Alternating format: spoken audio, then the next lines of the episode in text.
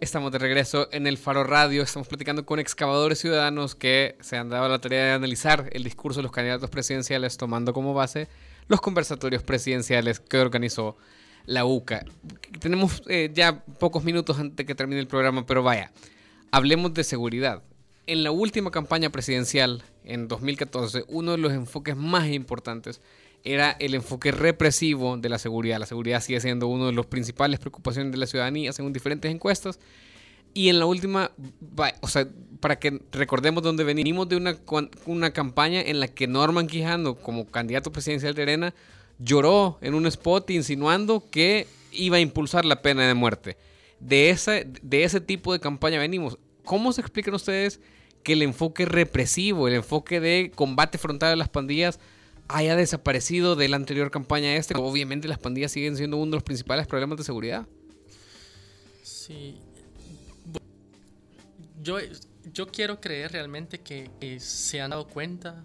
Bueno, creo que influyó también con las últimas medidas extraordinarias que, aprobó la Asamblea Legislativa hace poco y con todos los señalamientos de violaciones a derechos humanos que hizo Naciones Unidas, ¿no? y, y que creo que fue bastante sonado en los medios quizá eso ha influido un poco en que bajen la tonalidad a la represión y que intenten eh, dirigir el discurso hoy hacia la prevención.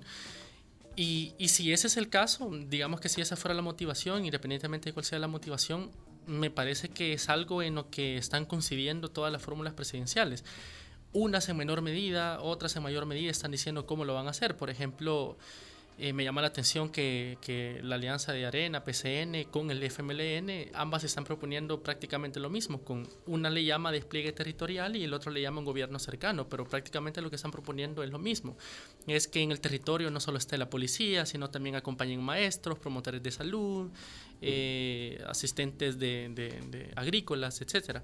Entonces, e, eso me, me llama la atención, que, que, que, los cuatro están haciendo referencia hoy más a la, a la, a la prevención que realmente quiero creer que viene motivado por porque se han dado cuenta desde que Flores lanzó una mano dura, luego pasamos por la super mano dura, luego por la ley de proscripción de pandillas y hoy hasta las medidas extraordinarias. Creo que quiero creer que se han dado cuenta de que estas cuatro políticas públicas al final a lo único que nos han llevado es a que las pandillas se conciban ellas como un ente político, porque no eran un ente político hasta que los, los políticos los transformaron en un ente político. Entonces, quiero creer que se han dado cuenta de ese gran error histórico que no se trata de partidos, sino se trata de las últimas cuatro gestiones presidenciales. Marvin, antes de darte la palabra, quiero retomar eso para, para, para ponerle ese, digamos, en un enfoque bien positivo a por qué el cambio. Yo quiero poner un enfoque un poco más cínico y es, en los cinco años anteriores nos permitieron darnos cuenta de los pactos, de, los pactos con pandillas de los partidos políticos, justamente lo que hablaba René, que es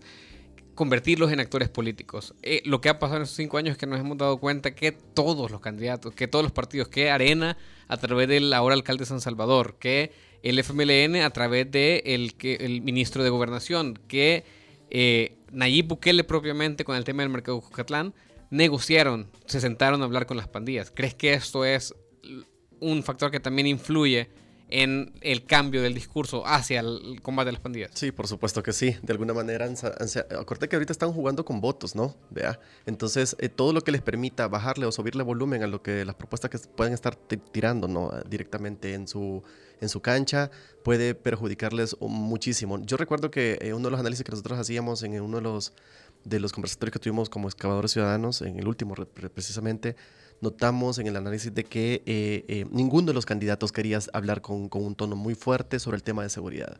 Y todos hablaban sobre el tema, es que actualmente todos están hablando sobre temas de que tenemos que armonizar, por ejemplo, los pueblos, que tenemos que eh, darle más fortalecimiento a la educación y tenemos que darle más fortalecimiento a los centros de salud, que atender las necesidades básicas, pero no te están diciendo nada en concreto por ejemplo, con un análisis que se hacía en los conversatorios de la UCA, que era básicamente hablar directamente, por ejemplo, de la eh, toda la disociación de la, de la Fuerza Armada y de la policía y de verificar pues los actos de corrupción que se han dado al interior. Bueno, el caso de Carla Ayala, por ejemplo, era un caso bien emblemático. Entonces, yo he notado que le han querido bajar un poco el volumen al tema de seguridad y han hecho énfasis más bien en temas con los que la población se están identificando o con lo que es más fácil identificar a la población y sobre todo hablando de un candidato como Bukele. Y creo que eso tiene un poco de coherencia al ver que si te están hablando de de temas que, como el empleo, como el tema de la necesidad de poder incrementar este, los fondos para temas básicos como educación, la gente se va a identificar de inmediato con esas cosas, pues, ¿verdad? Y te va a ganar adeptos de inmediato. Pero sobre todo no voy a descartar tampoco de que eh, les hizo mucho daño el hecho de darse cuenta que la gente ya está dando, pues, por aludida de que el pacto que tenían ellos con las pandillas no les traía nada, nada bueno. Hugo Martínez también comentaba que habría que revisar las medidas extraordinarias y evaluar, eliminar aquellas que pueden regir con los derechos fundamentales. Eh, sin embargo, esto contradice la posición de su propio partido y del gobierno actual, que gracias a ese gobierno, a este gobierno, es que se solicita la aprobación de estas medidas y su partido acaba recientemente de participar en la aprobación de incluir estas medidas en leyes para que se volvieran permanentes. Entonces, ¿no creen ustedes o podríamos decir que estos son simplemente promesas de estrategia, de campaña y que no se va a materializar en un futuro esa expresión, digamos, ahora un poco eh, de no querer ser eh, o de decir que no vamos a tener un sistema más represivo del que ya tenemos? Yo creo que esa es otra muestra más de lo que hemos estado hablando de, la separación que hay entre lo que dicen los candidatos y lo que están haciendo los partidos. También con Hugo Martínez pasa otra cosa interesante, que él cada vez que puede intenta desligarse de la actual cúpula del FMLN, ¿no? Entonces, él cada vez que puede dice, nuestras bases no dieron una gran lección en las elecciones internas, decidieron irse por el candidato que ellos querían y no porque prácticamente ese es el mensaje que manda. Entonces, yo, yo sigo creyendo, realmente yo, yo sí creo que, que, de alguna forma quizá no es la principal motivación, pero sí se han dado cuenta que, que las medidas represivas, que la proscripción de plantillas, que las manos duras no ha sido la solución. Eh, quiero creer también que se han dado cuenta también que, que necesitan una reforma integral para, para atender el, el, el, el flagelo de la inseguridad. Solo creo que me han quedado debiendo en principal las fórmulas que incluyen mujeres en su, en su, en su fórmula presidencial, porque a ninguna fórmula del FMLN y, de Alianza por un Nuevo País que incluyen mujeres le he escuchado medidas eh, específicas de cómo van a atender la violencia de género, por ejemplo. Eh, estaba leyendo hace poco algunos datos de, de seguridad. Por ejemplo, el 78% de las personas que dicen ser víctimas de delitos no lo denuncian. 45% de las denuncias por delitos sexuales se incrementó y 97% de esas denuncias están hechas por mujeres. Entonces, cuando uno ve esos tres datos juntos, se da cuenta que quizá es algo bien evidente, pero es un delito que está aumentando y es un delito donde 97% son mujeres. Entonces, a ninguna fórmula le he escuchado eh, atender, por ejemplo, este tipo de problemas tan específicos. Entonces, hablan, por ejemplo, de Alianza por un Nuevo País habla de comunidades en paz, despliegue territorial, del escudo inteligente, pero siguen siendo medidas bastante generales, no son medidas tan específicas para que uno diga realmente se están preocupando por poblaciones vulnerables de la inseguridad. O, por ejemplo, cómo atender a la población, digamos, más joven, ¿verdad? Esa tasa de homicidios o de criminalidad que va también incrementando en los más pequeños eh, y que no se, no se aborda de esa manera sectorialmente, digamos bueno, tenemos ya súper poquito tiempo para, para, antes de terminar. No hemos hablado de un, del cuarto actor eh, en, en, la contienda, que es el, un nuevo partido Vamos. Me gustaría conocer sus valoraciones sobre Vamos, sobre el papel que están haciendo, sobre cómo les fue en el, en, el conversatorio. Y yo sobre todo quisiera apuntar esto, en, en el tema de derechos civiles, en el tema de eh, asuntos como la despenalización por causales del de, eh, el aborto o en el tema de matrimonio entre personas del mismo sexo, todas las fórmulas ahí han coincidido en ser bastante timoratas, en ser bastante tímidas en, en, en, en cuanto a lo que eh, intentan hacer o, lo que proponen. Eh, quisiera alegar las dos cosas porque Vamos también tuvo un, un, desempeño eh, bastante parecido, aún cuando es un nuevo partido, bastante parecido a, los partidos tradicionales. ¿Cómo vieron a Vamos? Sí, de alguna manera yo, yo sigo viendo el partido de, de Vamos eh, como un partido que está tratando de demostrar de alguna manera que se alinea mucho con las identificaciones o las necesidades de la sociedad civil directamente. Y de hecho, eh, Ocampo, que viene directamente de, participar en, política directamente y todo, hacer todo este tipo de cosas, él ha mencionado de que eh, la preocupación directamente le está enfocada en los jóvenes, precisamente lo que hablaba Aris anteriormente sobre ese punto. Y A mí me pareció bien interesante cuando ellos hacían alusión a muchos temas sobre en los que de alguna manera terminabas encajándolos en las mismas propuestas que hablaban los demás partidos. Entonces, digo yo, o sea, ¿cuál es entonces la diferencia de, estos ciudadanos que están comprometidos por darle un cambio directamente a la política y que no están alineados sobre el tema de la política, eh, con los partidos políticos principalmente hablando, y sus propuestas que al final nos han tirado de alguna manera temas eh, generales, es decir, yo, mi, mi, queja va orientada sobre el punto con el que inicié, eh, no, no, te están diciendo cómo, sino te están, o te hablan, por ejemplo, de tener que hacer un aumento a ciertos temas en específicos, pero no te dicen o no hacen alusión a los presupuestos que son muy mediocres para llevar a cabo esos, esos, esas inversiones que se quieren hacer directamente. Y aquella idea de que porque tú has sido exitoso, porque de hecho el, el, el, el, que va como candidato a presidente viene a ser un empresario exitoso en Estados Unidos, eh, no se traduce el hecho que tú hayas sido un empresario exitoso en que tu gobierno va a ser exitoso automáticamente. Creo que hay que hacer mucho énfasis en ese punto. Yo vamos, sí le reconocería algo en puntual creo que no lo hizo tanto en, el conversatorio de la UCA, pero sí lo había venido haciendo antes en otros espacios de entrevistas que había tenido. Sin estar o no estar de acuerdo, creo que el candidato presidencial de Vamos sí ha sido muy tajante en sus posturas. O sea, él ha dicho yo soy pro familia, yo soy pro vida, eh, creo que también ha sacado a aludir sus, raíces cristianas, evangélicas. ¿Eso por qué se lo reconoce? Porque digamos que es una posición bien fácil, si El Salvador si es la mayoría. se lo reconozco en el sentido, no porque esté de acuerdo, se lo reconozco en el sentido porque las demás fórmulas siempre intentan eludir el tema, siempre se van por la tangente. Entonces él, sabiendo que puede tener un costo político, ha sido valiente y que creo que es lo que esperamos todos los ciudadanos de todas las fórmulas, que independientemente de lo que piensen o de lo que van a hacer, que sienten la postura real de lo que piensan, sin irse por la tangente eso para poner el, ejemplo de los derechos civiles. O por ejemplo con el tema de Monseñor Romero, vimos cuando en la coyuntura de la canonización que la, que la fórmula presidencial de la Alianza un Nuevo País fue bastante, digamos, eh, flexible, bastante dócil en cuanto a su postura casi que no sentaron postura en ningún lado, si, si, si había que investigar el asesinato, si la Comisión de la Verdad estaba en lo correcto, creo que, creo que e, a eso me refiero, a, que, a que él sí ha tenido el valor, digamos, independientemente de estar de acuerdo o no, de sentar una postura en cuanto al tema del aborto y el matrimonio LGBTI. Es decir, ustedes sienten que las fórmulas presidenciales en su mayoría son ambiguas, que simplemente están posicionando ciertos temas o sus posiciones simplemente por estrategia electoral. Eso es lo que sienten un poco de las fórmulas presidenciales. Sí, yo, creo que ahorita está predominando el juego electoral en general, o sea, están cuidando su voto duro y bueno, yo estaba leyendo un, paper de Harvard Business Review que analiza, por ejemplo, la política en Estados Unidos más como una política, como un duopolio. Y llegan a la conclusión que a ellos les conviene manejar la política como que fuera una empresa. Es decir, yo separo el electorado porque yo cuido a mi voto duro y el otro cuida su voto duro y no nos preocupamos por la gran mayoría que es apática en la política. Yo realmente pienso que eso es lo que está pasando acá, que siguen cuidando su voto duro y como saben que la gente que no se involucra no va a ir a votar, creo que no les interesa atraer el voto que no está tan que no está tan politizado. ¿Ya tienen ustedes claro por quién van a votar? Sí. Mm, yo no, yo, no, no, no me veo todavía vislumbrando esa decisión. ¿Y crees que podría cambiar esa sensación de no saber por quién votar. Fíjate que probablemente sí, pero yo me veo más en una segunda vuelta por ese punto. Definitivamente por lo que en concreto se va a definir. Yo estoy cada día más convencido de comerme la papeleta. Lo vengo repitiendo. Muchísimas gracias, eh, Marvin y René, ambos excavadores ciudadanos. En 30 segundos quisiera también pedirles ustedes que le expliquen a, a nuestra audiencia por qué decidieron convertirse en excavadores ciudadanos en breve.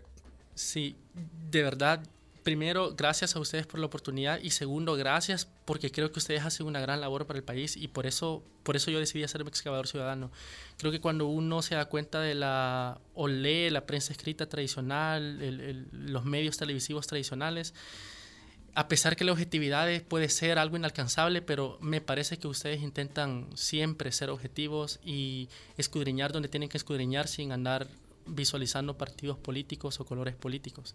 Entonces, en ese sentido, por eso yo decidí ser un excavador ciudadano, realmente admiro su trabajo y, y espero que sigan adelante.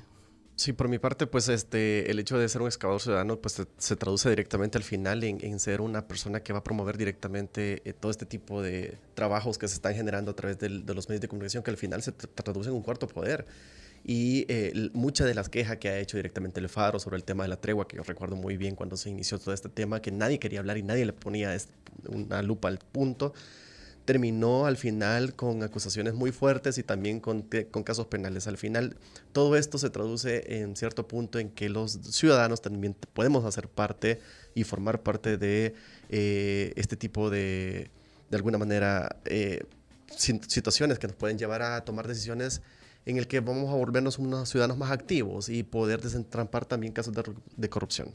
Bueno, ya saben, si conocen a alguien que sea excavador ciudadano, pregúntele de qué se trata y vea de qué manera o si tiene la intención de apoyar al periodismo independiente del Faro. Nelson, ¿con qué nos vamos? Nos vamos con una canción, bueno, y no sé por qué me preguntas si vos la elegiste. No, es, democracia esto. No, no la elegí yo. Hay que decir que le preguntamos a nuestro equipo qué canción, ¿verdad?, deberíamos colocar hoy. Y Mónica Campos eh, nos recomendó que fuese una canción de Sinestesia, una banda salvadoreña, ¿verdad? ¿Y qué se llama? Visitante de sueños. Con esto nos vamos. Adiós.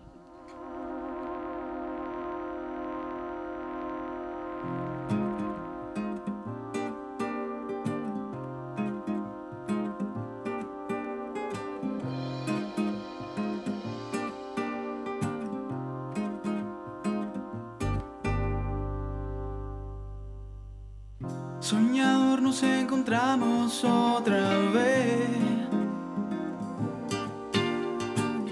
En el mismo rincón del bar, bebiendo el mismo té,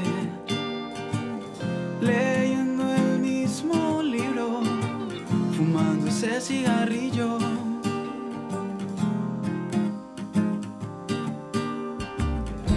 Tus ojos me miran mismo tiempo me evaden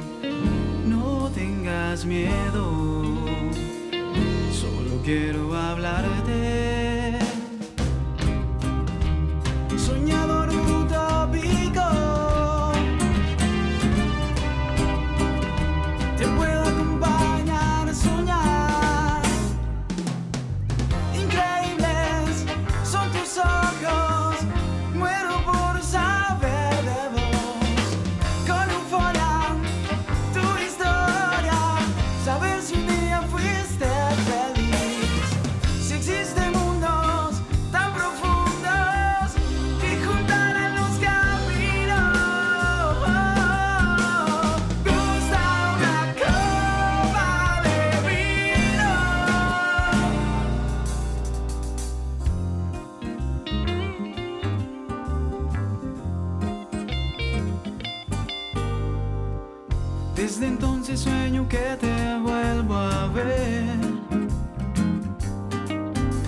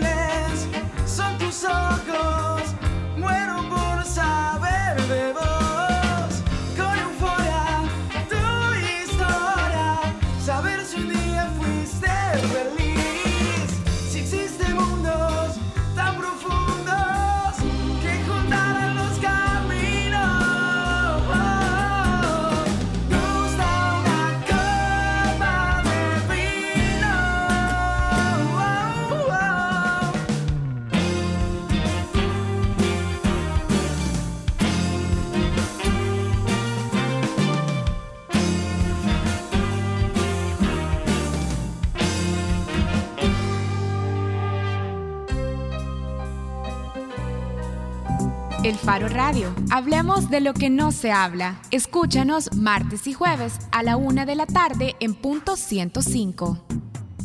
Los conceptos vertidos en este programa fueron de exclusiva responsabilidad de El Faro Radio. Llegó el original Black Friday de la Curazao del 19 al 25 de noviembre con las más grandes ofertas y descuentos estelares en todos nuestros productos, siempre con mini cuotas que se adaptan a tu presupuesto. Solo en la Curazao para vivir mejor. Llegó la mejor temporada de ofertas, el original Black Friday. Aprovecha muchas ofertas y descuentos en todas las líneas de productos y hasta un 70% de descuento en nuestra óptica. Además, te damos hasta 60 días para empezar a pagar y cero prima. ¿Qué esperas? Ven y estrena lo que quieras con mini cuotas La Curazao para vivir mejor. ¿Sabías que venderle al gobierno es más fácil y sin tantos requisitos a través de libre gestión? Esta es la forma de contratación más ágil. Más de 50 millones de dólares de las compras públicas son otorgadas por libre gestión. Tu oportunidad de negocios. Compite y véndele al gobierno. Ingresa a espaciomipe.com y conoce en tres pasos cómo venderle al gobierno. Superintendencia de Competencia y Comisión Nacional de la Micro y Pequeña Empresa. Hacemos las cosas como nadie más puede hacerlas y así hemos asegurado nuestro éxito. Somos la aseguradora número uno en El Salvador por más de 22 años. Los líderes siempre buscan la forma. CISA sí paga. El verdadero Black Week está en Internet. Compra en línea ahora a través de TransExpress. Disfruta de flete gratis, descuentos cada día de la semana y el viernes 23 y sábado 24 de noviembre, compra de todo en tus tiendas en línea favoritas y paga solo 1,99 masiva por libra. No te pierdas el Black Week Sales de TransExpress y disfruta la emoción de comprar por Internet. Consulta términos y condiciones en www.transexpress.com.sb. Una empresa como AES tiene el compromiso de traer la arboricultura, ha decidido emprender esa tarea de promover la arboricultura en el país.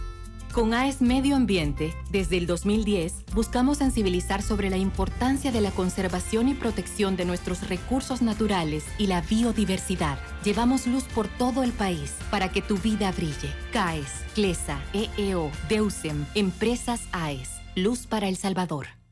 Llegó el original Black Friday de la Curazao del 19 al 25 de noviembre con las más grandes ofertas y descuentos estelares en todos nuestros productos, siempre con mini cuotas que se adaptan a tu presupuesto. Solo en la Curazao para vivir mejor. Llegó el original Black Friday de la Curazao del 19 al 25 de noviembre con las más grandes ofertas y descuentos estelares en todos nuestros productos, siempre con mini cuotas que se adaptan a tu presupuesto. Solo en la Curazao para vivir mejor. El día llegó. Se estrenaron las mejores ofertas del original Black Friday de la Curazao. Grandes ofertas y descuentos que esperan por ti. Ven y llévate lo que quieras con mini cuotas, cero prima y hasta 60 días para pagar. Además, hasta un 70% de descuento en óptica La Curazao. La Curazao para vivir mejor. Soy excavadora ciudadana porque necesitamos medios independientes que vigilen a los poderosos. Soy excavador ciudadano porque apoyo a que se destapen casos de corrupción de los funcionarios públicos. Soy excavadora ciudadana porque creo que el buen periodismo contribuye a construir mejores democracias. Desde hace 20 años, El Faro hace periodismo sin ataduras a intereses políticos ni económicos. Y necesitamos tu apoyo para seguir, para crecer, para incomodar más. Únete a la excavación ciudadana y ayúdanos a hacer más periodismo investigativo. Entra a excavación.elfaro.net. El Faro, 20 años haciendo periodismo independiente. El verdadero Black Week está en Internet. Compra en línea ahora a través de TransExpress. Disfruta de flete gratis, descuentos cada día de la semana y el viernes 23 y sábado 24 de noviembre, compra de todo en tus tiendas en línea favoritas y paga solo 1,99 masiva por libra. No te pierdas el Black Week Sales de TransExpress y disfruta la emoción de comprar por Internet. Consulta términos y condiciones en www.transexpress.com.sb. Hacemos las cosas como nadie más puede hacerlas y así hemos asegurado nuestro éxito. Somos la aseguradora número uno en El Salvador por más de 22 años. Los líderes siempre buscan la forma. CISA sí paga.